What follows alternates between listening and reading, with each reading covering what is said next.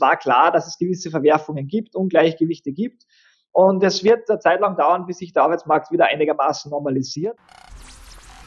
Herzlich willkommen bei Rolling Pin Talks, dem inspirierenden Podcast mit Jürgen Pichler, Bernhard Leitner und den spannendsten, schrägsten, kreativsten, erfolgreichsten Menschen aus der Gastronomie und Hotellerie.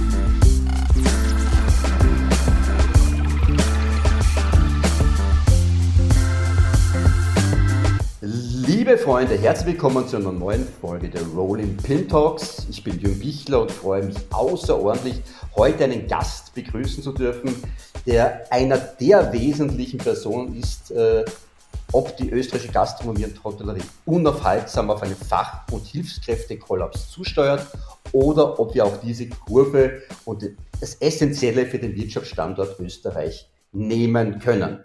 Er ist gebürtiger Salzburger, studierter Volkswirt, er gilt als einer der aktivsten Forscher auf dem Gebiet der experimentellen Wirtschaftsforschung im deutschsprachigen Raum und leitete von 2016 bis 11. Jänner 2021 das Institut für höhere Studien, welches wirtschaftliche und sozialwissenschaftliche Fragestellungen entwickelt und damit die Sozial- und Wirtschaftspolitik Österreichs mitentwickelt.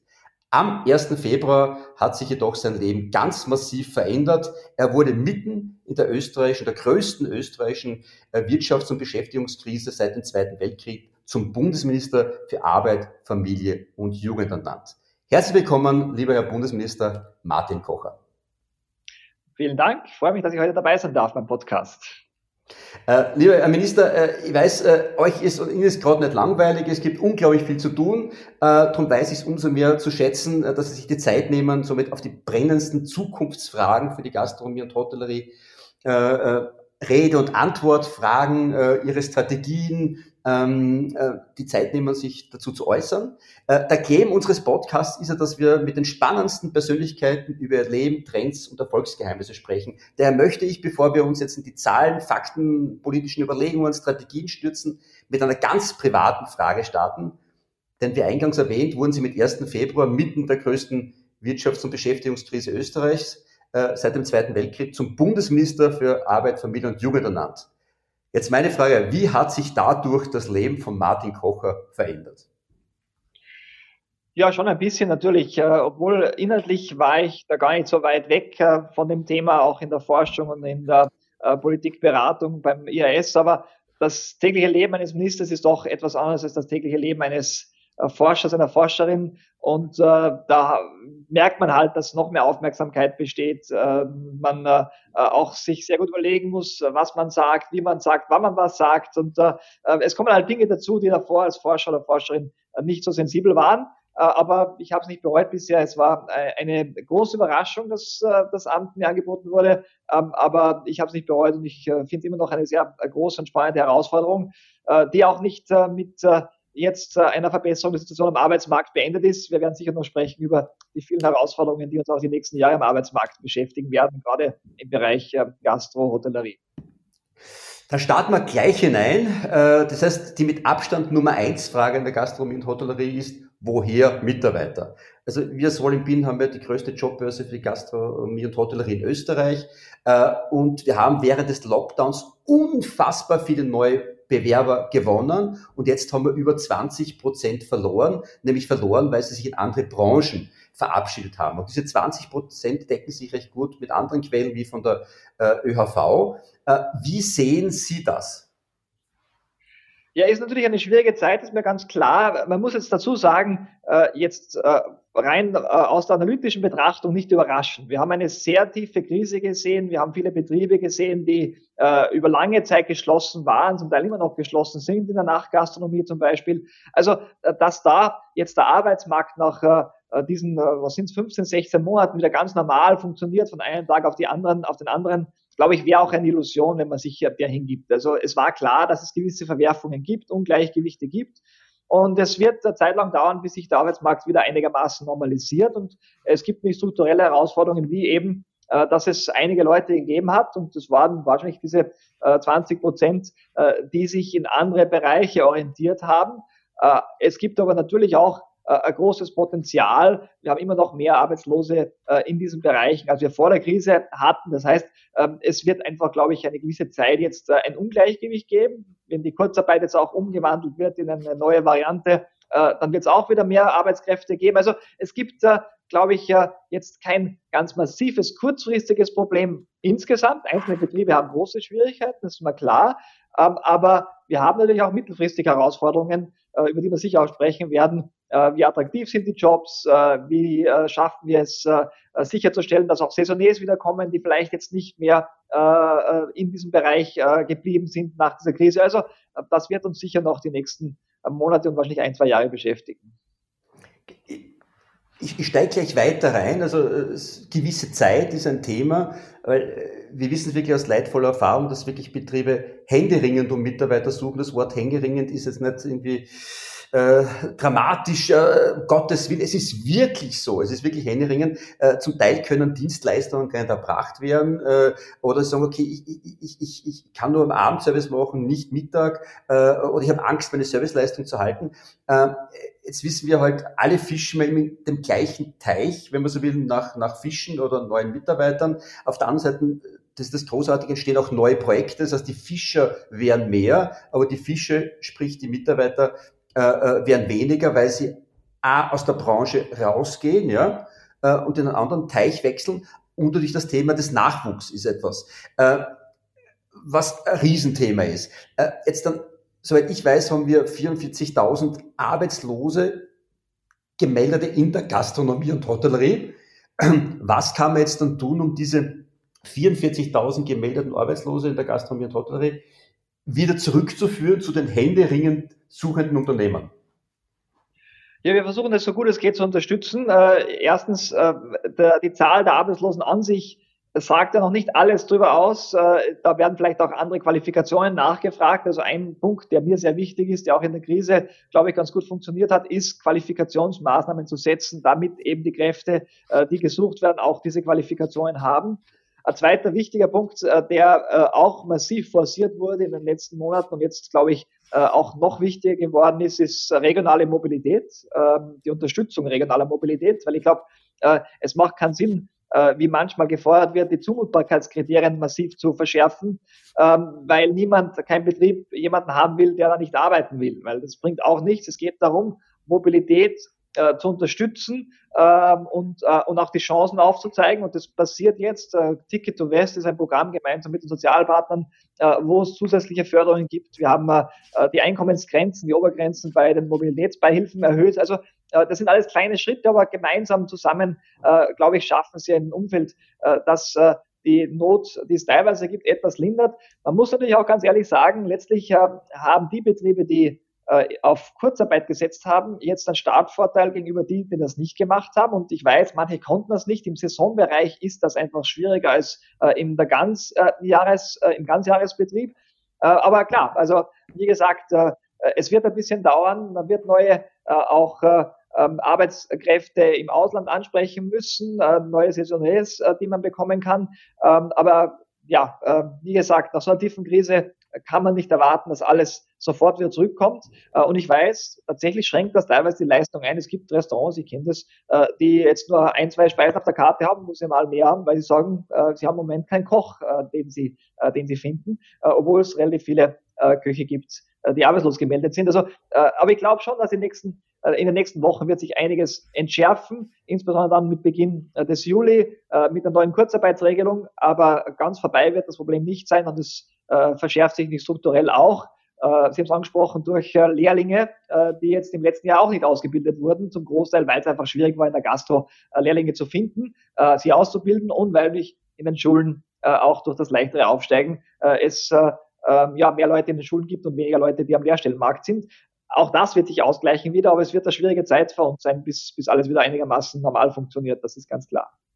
Ich habe jetzt bei zwei Sachen nach Qualifizierungsmaßnahmen, Qualifizierungsmaßnahmen, das heißt, das für aktuell sich in Arbeitslosigkeit befindete Mitarbeiter der Gastronomie und Hotellerie. Äh, wie, wie muss man sich das vorstellen? Die sind ja eigentlich, äh, wenn sie mit haben, qualifiziert. Und jeder Betrieb sagt ja händeringend, Hauptsache, Und ich gebe Ihnen recht, man kann niemanden zwingen, in der Gastro zu arbeiten, das ist ein leidenschaftlicher Beruf, ja. Also in der Zuweisung, wenn das funktioniert. Aber was wären diese Qualifizierungsmaßnahmen? Wie muss man das vorstellen?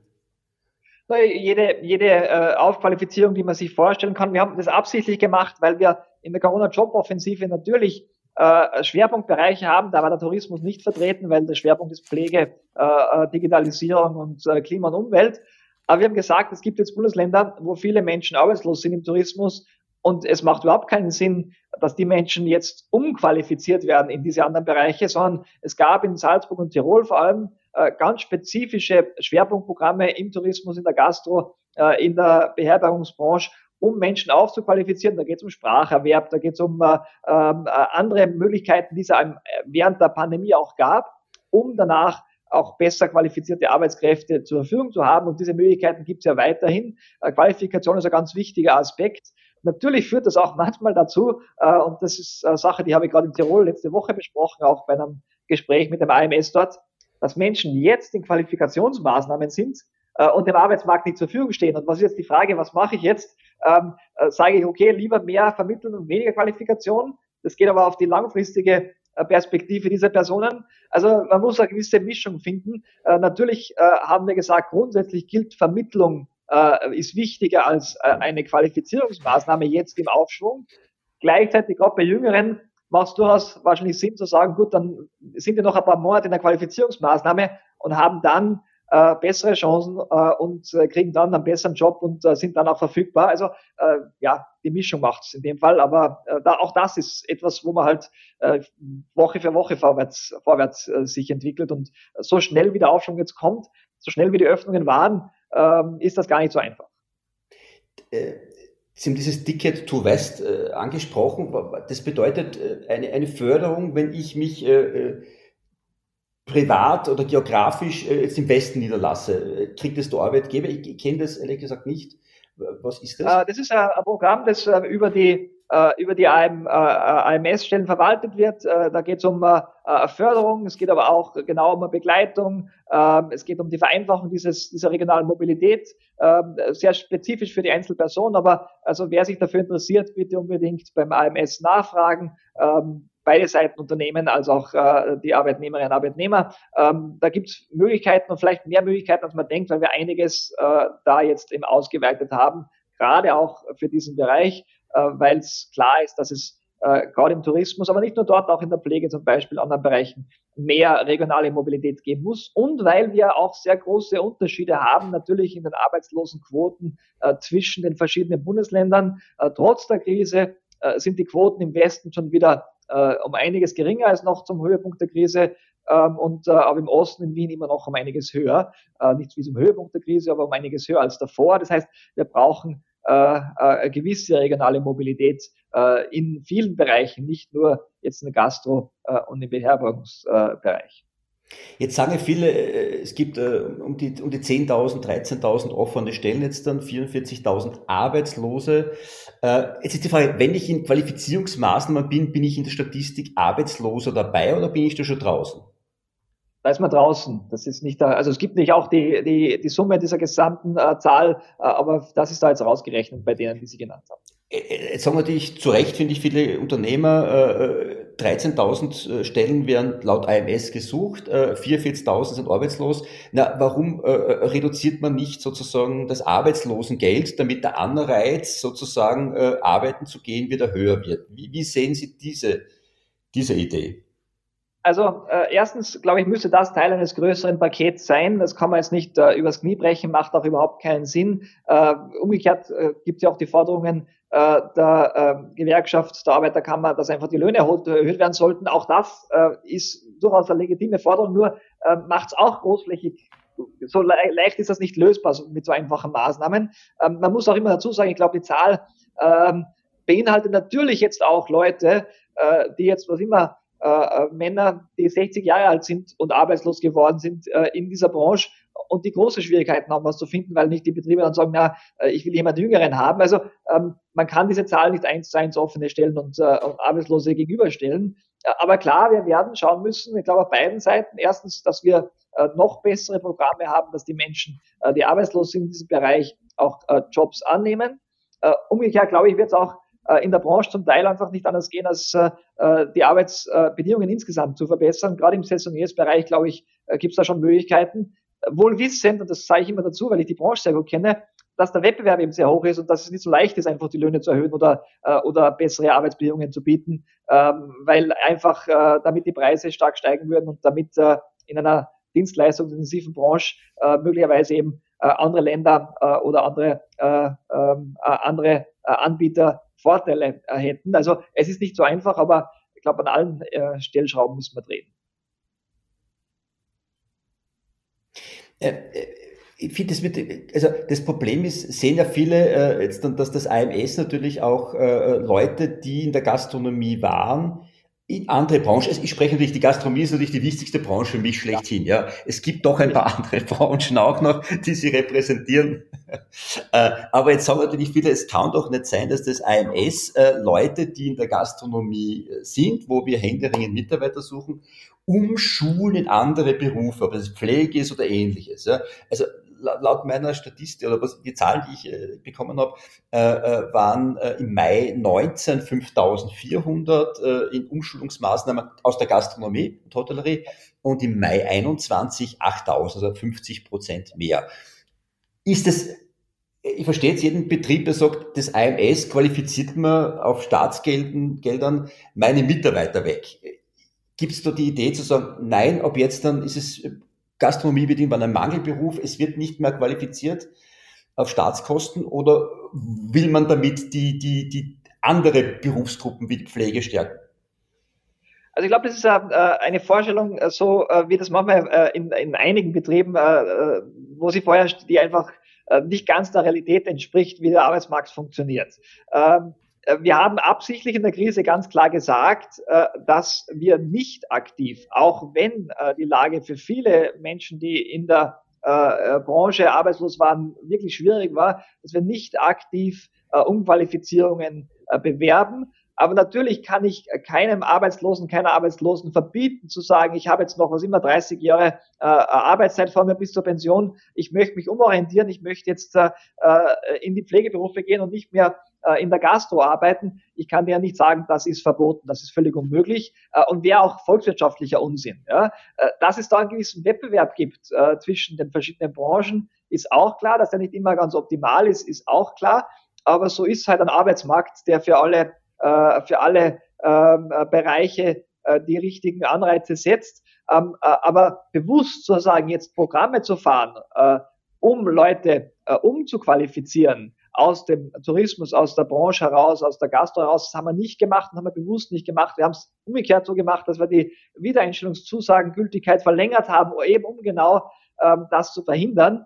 Äh, aber wenn Einzelpersonen, äh, und wahrscheinlich sind es die 10, 20 Prozent, sagen, ich möchte jetzt was anderes tun, ähm, dann äh, ist das klarweise auch etwas, was vom AMS unterstützt wird, wenn das Sinn macht, inhaltlich Sinn macht. Ja? Und äh, ich glaube, die Branche hat ja auch nichts davon, äh, wenn Leute in der Branche sind, die das nicht mehr gerne machen. Ich glaube, es geht immer darum, äh, dass die Arbeitnehmerinnen und Arbeitnehmer äh, den Job, den sie haben, gerne machen, dann machen sie ihn auch gut äh, und mit Überzeugung machen. Und ähm, ja, ich glaube, es geht auch darum, jetzt wieder für die Branche Werbung zu machen, äh, insbesondere auch äh, zu zeigen, welche Positivbeispiele es gibt. Es gibt jede Menge äh, ausgezeichnete Positivbeispiele, auch in Saisonbetrieben, ähm, wo die Angebote super sind.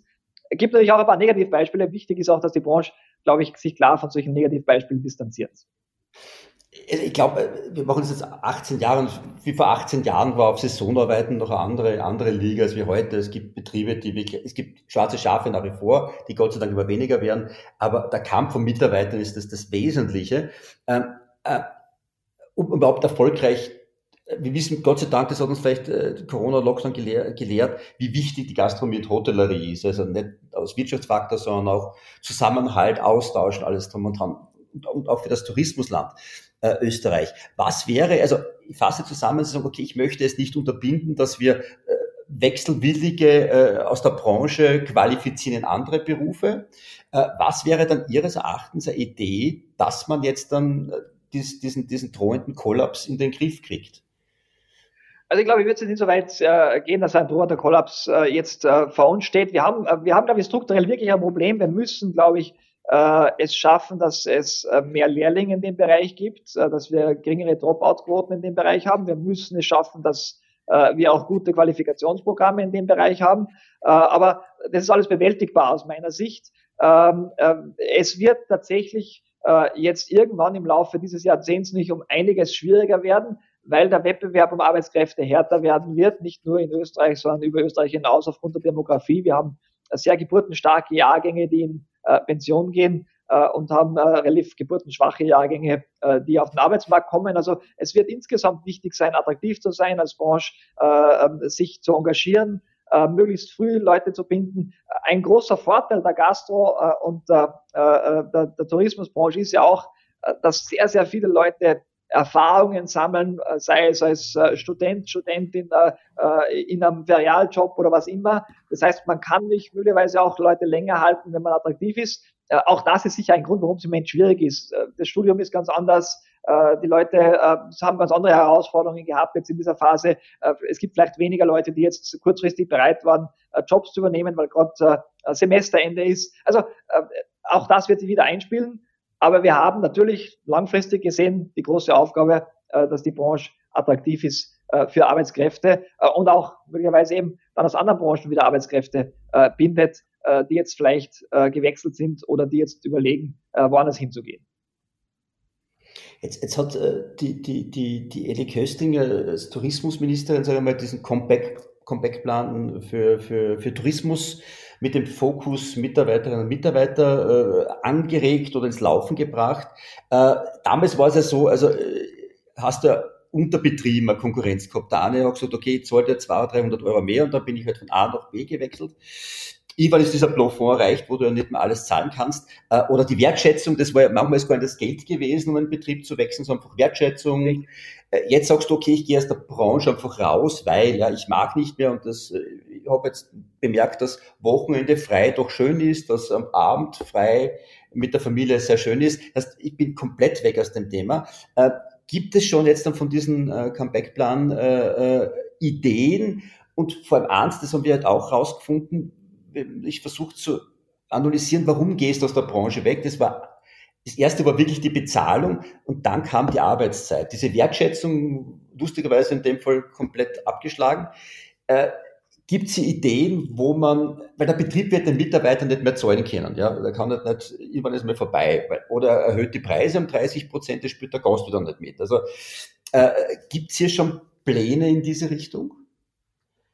Naja, was kann, was kann die öffentliche Hand tun? Das ist aber der entscheidende Punkt. Also erstens kann die öffentliche Hand nicht jede äh, Kampagne unterstützen, die äh, äh die Positivbeispiele zeigt, äh, wo es äh, äh, wirklich äh, große Verbesserungen gegeben hat in den letzten Jahren.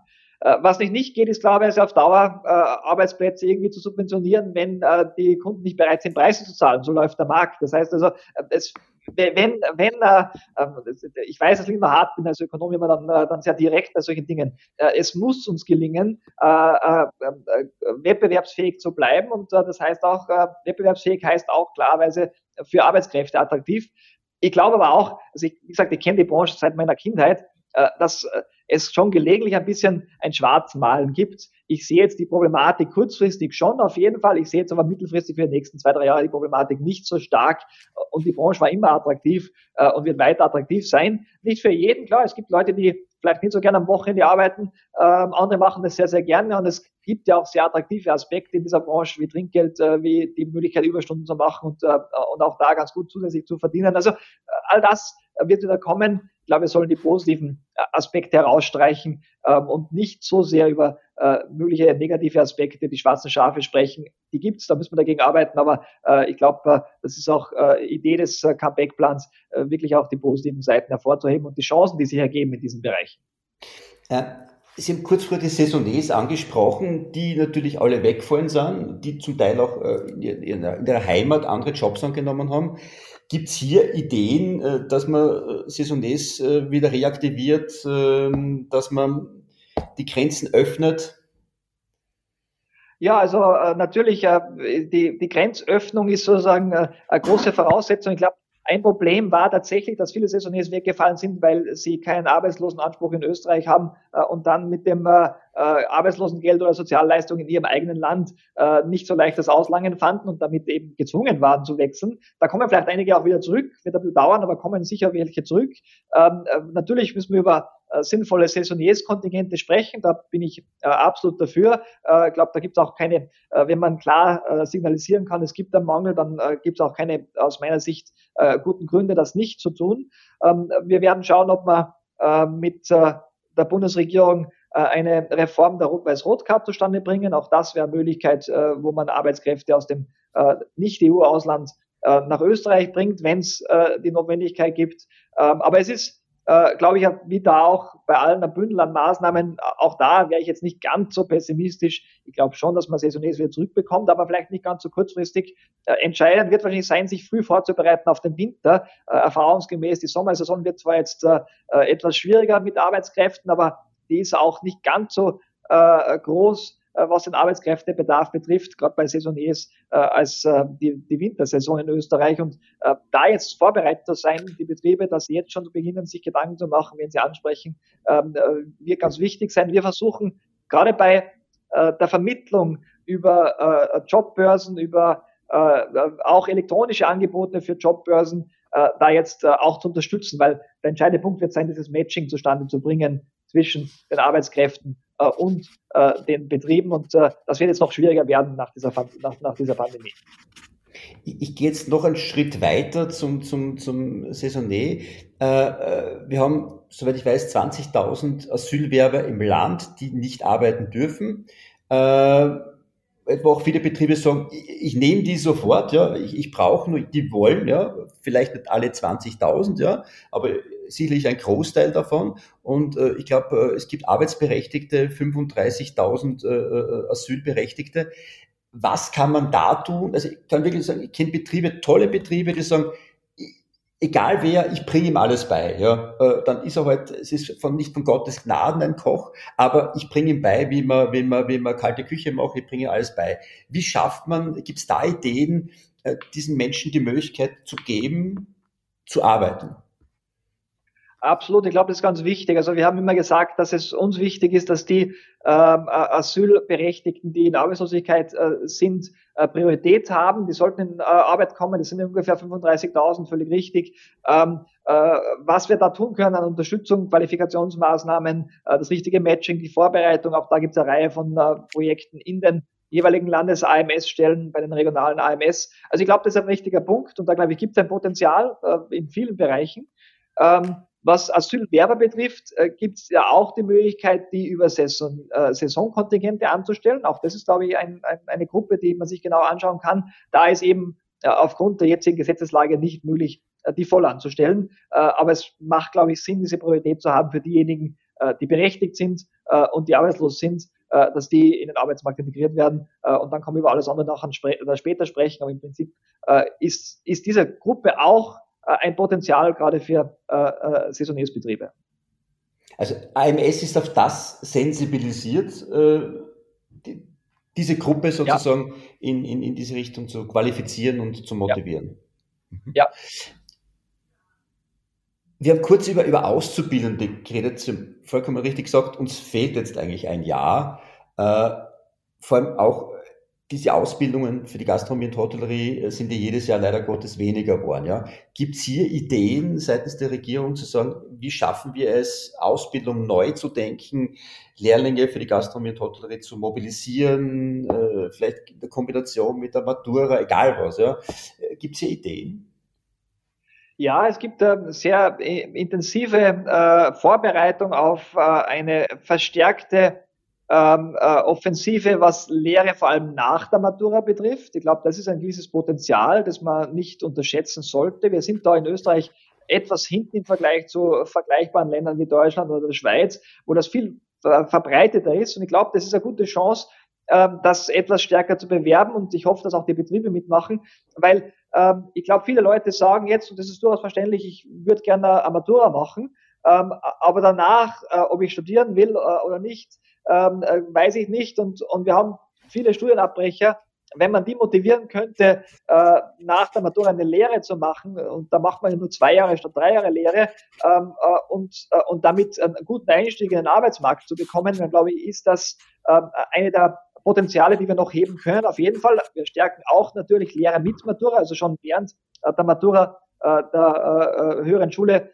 Lehre zu machen. Aber Lehre nach der Matura ist, glaube ich, ein großes Potenzial und zuständig für die Lehre ist Margarete Strambrück in der Bundesregierung und sie hat das erkannt und hat das auch, auch federführend die letzten, letzten ein, zwei Jahre schon immer wieder propagiert und ich glaube, dass wir da jetzt weiterkommen werden, ähm, weil es ein Potenzial ist, das wir nicht unterschätzen sollten. Natürlich gibt es andere Maßnahmen im Bereich der Lehre. wir müssen die Lehre insgesamt attraktiv machen. Ein weiteres Paket, das glaube ich gar nicht unattraktiv ist, auch für äh, den Tourismus, äh, die Gastro, äh, Beherbergungsbranche, ähm, ist die Möglichkeit jetzt nach einer Lehre auch einfacher wieder in die schulische Ausbildung zurückzukommen. Es gibt den Bachelor Professional und den Master Professional. Also man hat nicht mehr diese Vorstellung, eine Lehre, die man mit 15 beginnt, ist die Sackgasse. Äh, und, und danach kann man nichts mehr tun. Nein, das stimmt nicht. Gab es jetzt auch schon natürlich die Berufsreifeprüfung, andere Möglichkeiten aber jetzt wird es noch einfacher äh, und äh, äh, noch äh, weniger mit Übergangsschwierigkeiten verbunden, nach der Lehre oder auch einige Jahre nach der Lehre sich weiter äh, auch formell aufzuqualifizieren und akademisch aufzuqualifizieren. Natürlich in einem anderen Format, äh, aber ich glaube, das ist auch ein wichtiger Punkt, um die Lehre attraktiver zu machen. Äh, viele Leute haben die Forschung da draußen, die Lehre ist eine Sackgasse, das soll auf keinen Fall der Fall sein. War auch jetzt schon nicht so, aber jetzt ist es, glaube ich, noch besser aus der Lehre heraus auch weiter sich zu qualifizieren.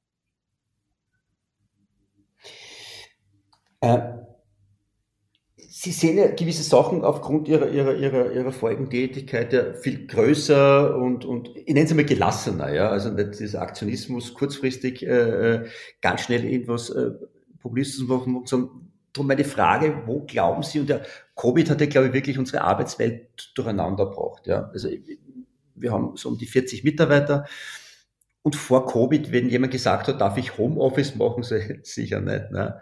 Äh, jetzt sind 50 Prozent in Homeoffice, es funktioniert fantastisch. Alles hat sich verändert. Wir, wir, wir haben unsere Büros sogar verkleinert, weil wir einfach den Platz immer brauchen. Äh, wo glauben Sie jetzt dann, entwickelt sich jetzt dann vielleicht auch losgelöst von, von Gastronomie und Hotellerie die Branche der, der Arbeitsmarkt hin, ja, Generation Z, äh, äh, alles drum und dran. Wo glauben Sie das große Ganze? Was wird der Arbeitnehmer der Zukunft wollen und wie kann man ihn als Arbeitgeber abholen? Ja, gute Frage. Wenn man das wüsste immer im Vorhinein, wäre es einfach. Also selbst äh, äh, natürlich als äh, Wissenschaftler tut man sich mit Prognosen immer schwer, vor allem wenn sie die Zukunft betreffen. Äh, äh über die Vergangenheit ist es leichter äh, zu reden. Also ich glaube schon, dass wenn man sich anschaut, die Umfragen, gerade mit jüngeren Menschen, erstens haben wir weniger Arbeitskräfte aufgrund der Demografie in den nächsten äh, 10 bis 15 Jahren. Das ist einfach vorgegeben, da kann man auch gar nichts machen. Das wird äh, in vielen Bereichen den Arbeitsmarkt verändern, massiv verändern. Und zweitens in diesen Umfragen sieht man äh, schon, dass andere Schwerpunkte gesetzt werden. Also Work-Life-Balance ist immer wichtig. Ähm, ähm, äh, ein gutes Verhältnis, äh, Lohn spielt keine so große Rolle, liegt nicht auch daran, dass ähm, die jungen Leute vielleicht äh, im Durchschnitt jetzt nicht mehr äh, so stark ähm, äh, auch äh, von äh, den äh, Löhnen motiviert werden, sondern äh, auch andere Dinge haben, äh, Motivation, äh, also Passion und, äh, und, und, und für etwas zu brennen ist ihnen wichtig. Das war, glaube ich, bei allen Generationen so, aber es scheint jetzt nochmal wichtiger zu werden. Ähm, aber man sieht es ja auch an den erfolgreichen Betrieben, die genau das ja eingebaut haben äh, in, in, ihr, in ihrer Art und Weise, wie sie Mitarbeiterinnen und Mitarbeiter finden. Also ich glaube nicht, dass sich fundamental etwas ändert. Aber wir werden andere Technologien haben. Homeoffice ist angesprochen. Wir werden ähm, gerade äh, im Dienstleistungsbereich äh, sicher auch weiter Nachfrage haben. Also ich bin mir sicher nach dieser Pandemie jetzt, dass ich hoffe, dass das auch alles klappen wird und dass wir keinen Rückschlag haben bei der äh, gesundheitlichen Entwicklung, dass die Leute äh, wieder mehr äh, bereit sind, äh, für das Schöne im Leben äh, irgendwohin essen zu gehen, irgendwohin auf Urlaub zu fahren, ähm, äh, interessante Veranstaltungen zu besuchen, mehr aus, äh, ausgeben möchten, sich wieder darauf freuen äh, und dass qualitativ hochwertige Angebote, die auch etwas teurer sind, ähm, äh, da sehr gut ankommen werden. Ähm, und das, glaube ich, muss jetzt Ziel für Österreich sein in diesen Bereichen. Und das ist es eh jetzt schon immer gewesen, ähm, qualitativ hochwertiges Angebot zu bieten und, äh, und damit attraktiv zu sein für Kundinnen und Kunden in Österreich, aber auch darüber hinaus klarerweise. Geht dann diese Schere auf, wenn wir sagen, wir möchten alle mehr Dienstleistungen genießen, welcher Form auch immer. Es gibt aber weniger äh, ja, Österreicher und Österreicherinnen, es gibt weniger, die den Beruf lernen, dass im Endeffekt diese, diese Dienstleistung dann nur durch Migranten, äh, äh Saisonniers und so weiter erfüllt werden und dass wir uns so das auf das amerikanische System vorbereiten müssen. Es gibt pro Betrieb ein paar Heads, die gelernt sind, die das mit Leidenschaft machen und der Rest sind Qualifizierte. Äh, ist es das, worauf wir uns als, als Arbeitgeber, so das wird die Zukunft sein? Was glauben Sie? Ja, es wird sehr stark, glaube ich, von der ganz konkreten äh, Betriebsstruktur abhängen und in welchem äh, Bereich man äh, im Markt operiert. Aber das war ja auch davor äh, in gewissen Bereichen auch nicht ganz anders. Also wenn man äh, sich angeschaut hat, äh, in äh, Wintertourismus äh, auf äh, Skihütten oder äh, in gewissen Betrieben gab es nicht immer schon einen sehr hohen äh, Saisonnesanteil, der aus dem Ausland kam, zum Großteil aus dem europäischen Ausland, ist ja kein richtiges Ausland mehr, äh, weil es äh, in der EU ja da keine Grenzen gibt. Ähm, aber äh, klar, das war davor schon so und wird auch weiterhin, glaube ich, eine Rolle spielen. Gleichzeitig, glaube, glaube ich, ist es wichtig, äh, auch attraktiv für Österreicher und Österreicher zu sein. Und wie gesagt, in gewissen Teilen der Branche äh, gibt es hohe Attraktivität und, äh, und die Leute machen das sehr, sehr gerne, weil's, weil sie eben gerne diese Dienstleistung erbringen. Äh, es ist einfach, glaube ich, schön, äh, wenn man, äh, wenn man Menschen ein Lächeln auf die Lippen zaubern kann, weil es ein gutes Essen gibt oder äh, weil sie sich sehr wohlfühlen in einem Hotel. Das heißt, es endet irgendwann einmal die, die, die, die Aufgabe oder die Pflicht der Regierung. Den Markt kann die Regierung nicht regulieren, sie kann nur Bahnen vorgeben. Oder wie sehen Sie sonst Ihren Job, Ihren Auftrag als Arbeitsminister? Wie würden Sie, ihn, wie würden Sie ihn äh, äh beschreiben? Ja, Ihren also, Job zu äh, sagen, äh, reguliere ich, ich kann dir keinen Markt Bitte. Äh, ja, ist ein guter Punkt, ein spannender, ein spannender Punkt. Also der Job ist sicher, äh, die Vermittlung so äh, effizient wie möglich zu gestalten, möglichst viele Menschen, äh, die arbeitslos geworden sind, möglichst rasch wieder zu integrieren und äh, auch Programme zu haben, um Leute, die länger arbeitslos sind, gut zu integrieren. Äh, ganz wichtiger Job von mir ist sicher auch die Qualifikationsmaßnahmen zu steuern äh, und äh, zu schauen, dass die so gut wie geht, so früh äh, wie möglich greifen, damit eben Leute gar nicht arbeitslos werden. Ich glaube, das ist auch ein wichtiger Punkt.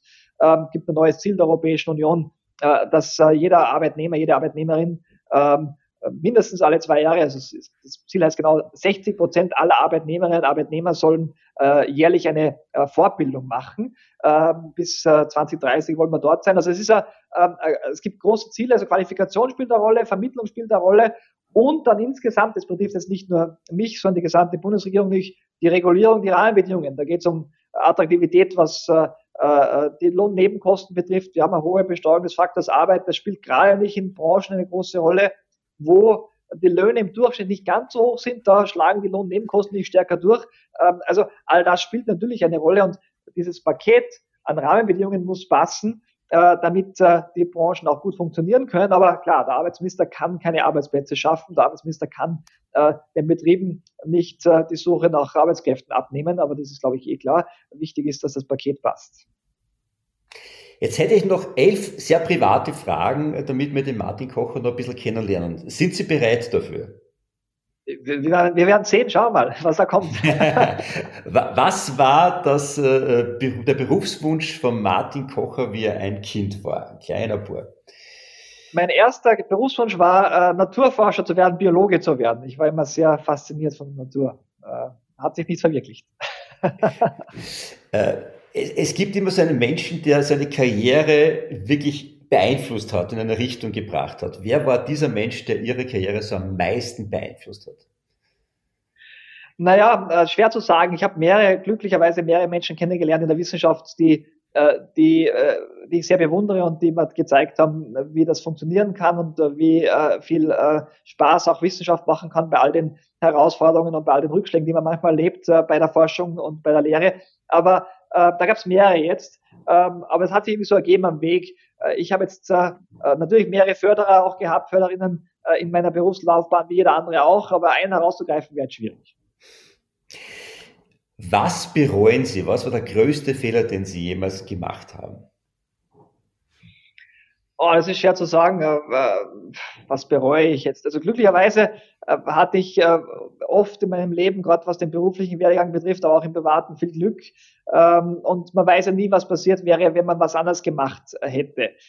Natürlich bereue ich manchmal jetzt im Nachhinein, dass ich weniger im naturwissenschaftlichen Bereich äh, mich fortgebildet habe. Ich äh, war so an der Kippe zwischen äh, Volkswirtschaftslehre zu studieren oder Physik zu studieren. Äh, manchmal denke ich mal, Physik wäre auch ganz lustig gewesen. Äh, aber bereuen tue ich es nicht wirklich. Ich bereue, dass ich das Wissen dort nicht so habe. Ähm, äh, vielleicht ist das auch der Anstoß dann später mal, gibt ja auch die Möglichkeit, noch später im Leben was zu lernen.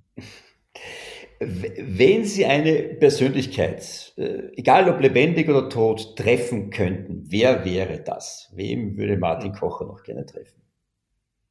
Ja, das wären nicht jetzt, äh, äh wären jetzt die, die bekannten Wissenschaftlerinnen und Wissenschaftler, also einen Isaac Newton zu treffen oder äh, einen Charles Darwin, also das, das, das wäre nicht absolut spannend, klarerweise. Äh, Wenn es die Möglichkeit mal gibt, äh, technologisch, äh, dann äh, dann wäre das äh, etwas, was an Wissenschaftlern wirklich interessieren würde und zu verstehen, wie die damals gearbeitet haben. Der Wissenschaftler kommt durch. ja, was macht Ihnen an Ihrem Job jetzt am meisten Spaß? Ja, was mir viel Spaß macht, ist die Möglichkeit, so wie wir das heute machen, äh, einfach zu versuchen zu erklären, wie ich äh, die Lage sehe, äh, auch zu lernen. Für so viele Videokonferenzen und jetzt mittlerweile auch wieder glücklicherweise äh, direkte Gespräche in Präsenz, wo ich versuche auch zu lernen, was sind denn die Herausforderungen von den verschiedensten Branchen, wo drückt der Schuh. Das macht wirklich viel Spaß und deswegen habe ich es auch gemacht, diesen Job, weil ähm, es ist halt ein Job, wo man sehr viel mit Menschen zusammenkommt ähm, und jetzt wird das noch mehr glücklicherweise aufgrund der Lockerungen. das macht am meisten Spaß aus meiner Sicht.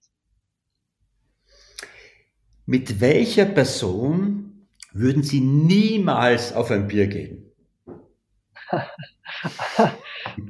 habe ich mir nie Gedanken gemacht noch äh, dazu. Ähm, wir könnten jetzt in die Geschichte gehen, äh, äh, Personen, die besonders äh, schlimme Entscheidungen getroffen haben, da würde ich jetzt nicht gerne auf ein Bier gehen. Aber überlebende Personen äh, also gibt sicher auch Leute, ähm, aber ja, äh, habe, da habe ich mir nie Gedanken gemacht drüber. Gute Frage. Muss ich mir Gedanken machen.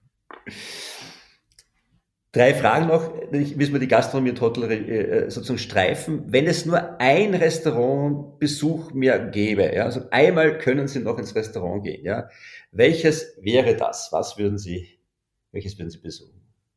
Hm, eine gute Frage. Also ich habe ein paar äh, Lokale im achten Bezirk, äh, ich wohne im achten Bezirk äh, rundherum, wo ich sehr, sehr gern hingehe und jetzt glücklicherweise wieder hingehen kann. Äh, auch da eins herauszugreifen, das wäre jetzt äh, äh, fast äh, ein, äh, ein Selbstmordkommando. Äh, aber es gibt da ein paar sehr gute, nette Lokale. Aber ich bin jemand, der äh, auch was die Ausrichtung der Lokale betrifft, also welche Speisen sie kochen, recht offen ist. Also von äh, typisch österreichisch bis japanisch ist alles dabei äh, und ich mag das sehr gerne, aber jeder weiß, der achte Bezirk ist nicht so groß, kann sich also jeder ausdenken, welche das sind. so, aber jetzt, jetzt langsam greife ich Sie, jetzt brauche ich eines, nämlich Ihre Henkersmahlzeit. Es gäbe nur eine Henkersmahlzeit. Herr Minister, was ist das Lieblingsgericht zum Schluss? Das Lieblingsgericht, ja, das ist ja gar nicht so leicht, aber ich esse sehr, sehr gerne Fisch. Äh, also einen guten Fisch, äh, frischen Fisch, gar nicht so leicht zu kriegen in Österreich. Ich war lange Zeit in äh, Göteborg Gastprofessor, habe immer die Zeit dort als Gastprofessor genossen, aber auch die Möglichkeit, ganz frischen Fisch dort zu essen. Also es wäre ein ganz frischer Fisch, vielleicht der Kabeljau, ähm, der nur kurz angebraten ist und dazu gutes Gemüse und Kartoffeln. Das wäre meine Henkersmahlzeit. Und wie soll sich die Menschheit an den Martin Kocher erinnern? Was, was ist was ist der letzte Satz? Ja, hoffentlich als, als Arbeitsminister, der äh, in äh, einer schwierigen Zeit das Amt übernommen hat für den Arbeitsmarkt äh, und ein bisschen was dazu beigetragen hat, dass sich die Arbeitsmarktlage entspannt hat, weil das ist, glaube ich, äh, vieles kann man gar nicht beeinflussen. Man muss auch so äh, offen sein, glaube ich. Die, die Anspruchshaltung an die Politik ist immer, sie kann alles verändern. Das ist nicht so. Vielleicht äh, geben wir auch oft den Anschein, wir können so viel verändern. Auch das ist falsch. Wir können einiges beitragen, glaube ich. Die Entscheidungen sind auf die Dauer hin wichtig, die politischen Entscheidungen. Aber wenn ich äh, sagen kann, oder wenn über mich gesagt wird, er hat ein wenig dazu beigetragen, dass sich die Arbeitsmarktlage entspannt hat und dass sich äh, der Arbeitsmarkt in Österreich verbessert hat, äh, dann wäre ich schon sehr zufrieden. Wir alle auch. Möge die Übung gelingen. Vielen Dank, Herr Minister, vielen Dank für die Zeit und ich hoffe, wir sehen uns und hören uns in ein Jahr und können sagen, ja, die gewisse Zeit, wie Sie es anfangen, ist vorbei und der Markt hat sich entspannt und die Gastro hat ein Problem weniger äh, äh, und, und wieder gute Mitarbeiter. Es liegt in Ihren Händen. Toi, toi, toi. Vielen lieben Dank. Danke sehr, hat mich sehr gefreut. Danke. Danke ebenfalls.